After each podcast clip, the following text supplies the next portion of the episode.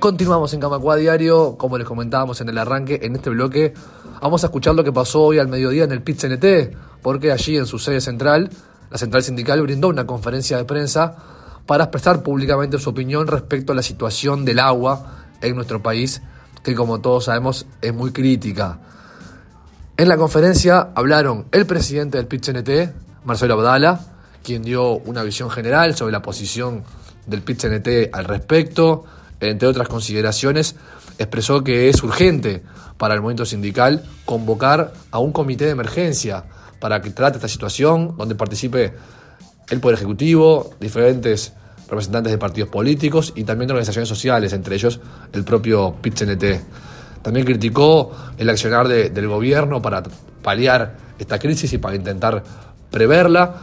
Y después, quien hizo uso de la palabra fue el presidente de la Federación de Funcionarios de OCE, Federico Kramerman, quien se expresó también críticamente al accionar del gobierno en el tema, también explicó un poco cómo es la situación del agua dulce y el agua salada y dejó en claro que la reducción en las inversiones y el recorte de vacantes, es decir, las políticas que ha tomado el gobierno, eh, han producido también que se llegue a este punto de crisis en el agua en nuestro país.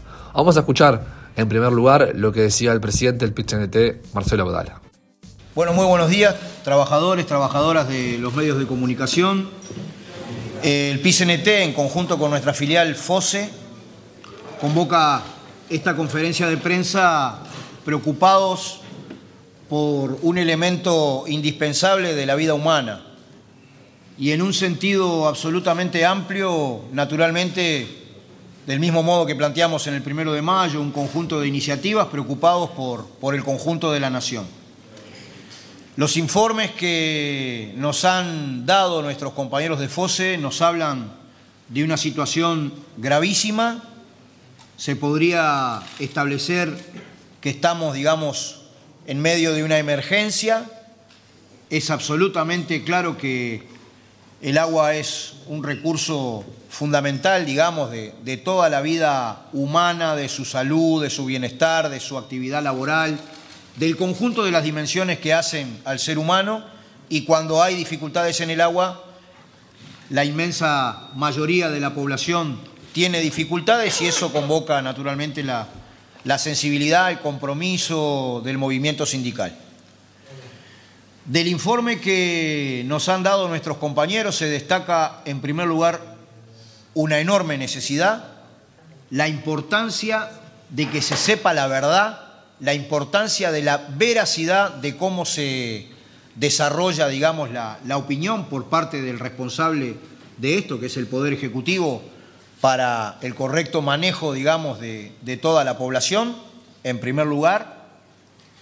En segundo lugar, desde nuestra perspectiva, es fundamental pensar en soluciones en el corto plazo para un problema gravísimo y también soluciones estructurales. En ese sentido, existe normativa vigente, digamos, que establece en estos casos la, necesidad de convocar al comité de cuencas. Nosotros hablamos de un ámbito global, un comité de emergencia que con participación de los distintos actores políticos y sociales y naturalmente con participación del movimiento obrero se pueda reunir de manera urgente para, para considerar esta situación y que lo que más nos preocupa, nuestro pueblo, y cuando decimos nuestro pueblo sabemos que alguna gente de repente se las puede arreglar en medio de esta emergencia, pero los sectores más desposeídos, los sectores más carenciados son siempre los que tienen más dificultades para lidiar con estos problemas la enorme importancia de convocar un, comité de emergencia este, que trate efectivamente con todos los actores soluciones de corto y de largo plazo. Por último, y sin adelantar el contenido, porque esto está siendo trabajado, digamos, en el marco de, la información, del conocimiento de las distintas compañeras y compañeros que eh, actuamos en el movimiento sindical, comentar que en el día de mañana en la mesa representativa no se descarta que nuestro PCNT pueda convocar una gran movilización ciudadana en defensa del agua.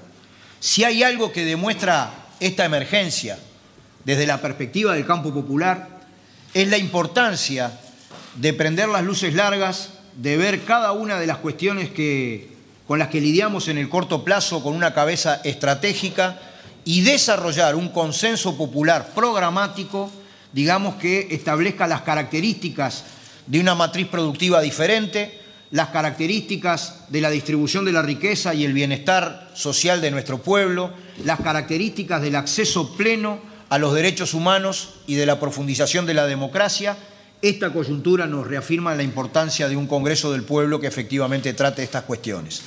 Nosotros solamente estamos haciendo una introducción breve con los elementos cruciales que hablamos con nuestros compañeros de FOSE.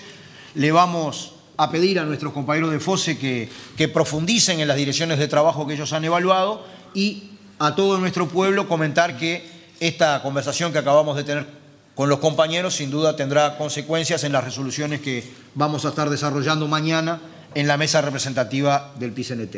Muchísimas gracias. Así cerraba su oratoria hoy Marcelo Bodala en la sede del PCNT. A continuación le pasó la palabra al presidente de FOSE, Federico Kramerman, que decía lo siguiente en la conferencia de prensa. Bueno, buenos días a todos y todas, muchas gracias también. Continuando y planteando cuáles son las denuncias que queremos hacer desde el sindicato de funcionarios y funcionarias de OCE y nuestros planteos, lo primero tiene que ver con exigirle al gobierno algunas cosas. Lo primero que nada es claridad, información clara a la población. Cuando se habla de un escenario, un pronóstico de 20 a 30 días de disponibilidad de agua dulce, no se está haciendo claro en decirle a la población qué pasa después, qué pasa después de que se agote el agua dulce. Hoy estamos viviendo una situación con agua salada en nuestras redes de agua en la ciudad de Montevideo y la área metropolitana porque se está mezclando para agotar más lentamente la poca, agua dulce que va quedando en las reservas, particularmente en la represa de Paso Severino, que es de donde se alimenta la planta de aguas corrientes, donde se abastece, por cierto, a dos millones casi de uruguayos. Ese escenario para nosotros es una situación de carácter grave y ahí es, de ahí viene el planteo de declarar la emergencia ¿Por qué? Porque va a haber problemas desde el punto de vista sanitario. Estamos hablando que ese escenario implicaría que el gobierno tenga que decidir entre el corte del suministro de agua o el bombeo de solamente agua salada proveniente del Río de la Plata. Algo muy distinto a lo que está pasando hoy, que ya es grave. Eso tiene un impacto en la salud, en el uso doméstico del agua en todos los hogares, en el acceso real al agua y tiene un impacto económico muy fuerte en muchas ramas de la industria que utilizan el agua de OCE y que no van a poder llevar adelante sus procesos productivos si se pasa a una situación o de corte de suministro o de bombeo de agua solamente proveniente del Río de la Plata. Por eso consideramos que la situación es grave y que el Gobierno está en la obligación de explicarle al país cuál es el escenario que se avecina y qué tiene en mente como acciones frente a ese escenario. Nosotros tenemos una fuerte crítica a cómo se ha manejado hasta ahora la política comunicacional del Gobierno, que ha sido sobre los hechos consumados cada vez que se nos informa que la OCE le pidió al Ministerio de Salud un nuevo permiso para elevar los contenidos de cloruro que deben ser de sal en el agua para nuevas autorizaciones, ha sido sobre los hechos ya dados. Lo hacen cuando ya está sucediendo y sobre todo se lo explican a la población cuando ya no hay más nada para hacer. Podría haberse actuado diferente, porque esto se sabe hace meses. Hace meses que cuando empezó a haber problemas hídricos, por ejemplo, sí aparecieron soluciones económicas para el agro, en noviembre. En enero, la OCE ya hablaba de riesgos en el suministro del agua potable. Sin embargo, se eligió no decir nada y avisarle a la población, por ejemplo, esto, el agua va a venir con sal, cuando el agua ya viene con sal. Si yo comunico diferente, puedo hacer que la población tenga conductas diferentes, pero se eligió otra forma, como simulando que no se puede hacer nada frente al fenómeno climático como si esto no tuviera causas y como sobre todo si eso justificara la improvisación total. Por otro lado, nos parece inadmisible que al igual que rige en todas las empresas públicas, en la OCE, en la actual situación de crisis, siga vigente tanto la reducción de las inversiones como sobre todo la reducción del personal.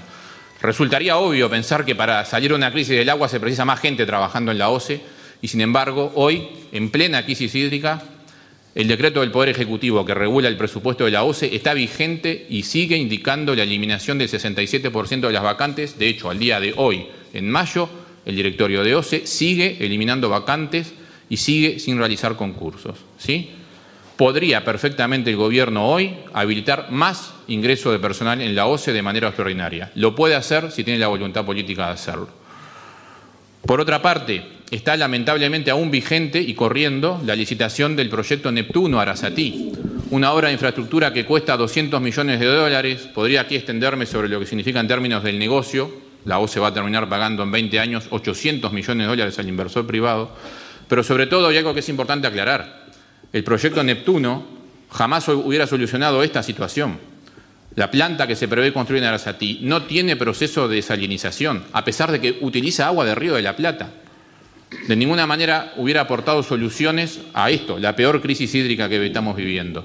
Y sin embargo, una obra millonaria se sigue adelante. Nuestro planteo acá es directo, es exigir que el Gobierno suspenda el proceso del proyecto Neptuno Arasatí, al menos para reestudiarlo, porque resulta improcedente que se gasten cientos de millones de dólares en una obra que no traería solución a la presente crisis. Como bien se planteó antes, esto requiere que el Gobierno cite espacios de emergencia rápido, que el Gobierno informe bien a la población, que se decrete la emergencia, porque soluciones de corto plazo lamentablemente son difíciles de pensar, pero lo que podemos afirmar es que no hay forma de encontrar soluciones si no se gasta dinero. Y de no tener respuestas rápidas, vamos a estar planteando, como bien se dijo, una movilización de carácter amplio y nacional en defensa del agua, porque no puede ser que la única lógica sea esperar que llegue el día crítico y decir, bueno, como no llovió, no tengo más remedio que tomar ahora peores decisiones que antes. Eso es inadmisible cuando se trata del agua potable, del impacto que tienen casi dos millones de uruguayos, del impacto que tiene a nivel económico y del mercado de trabajo el uso del agua potable en estas condiciones. Muchas gracias. Camacua Diario. Un resumen informativo para terminar el día.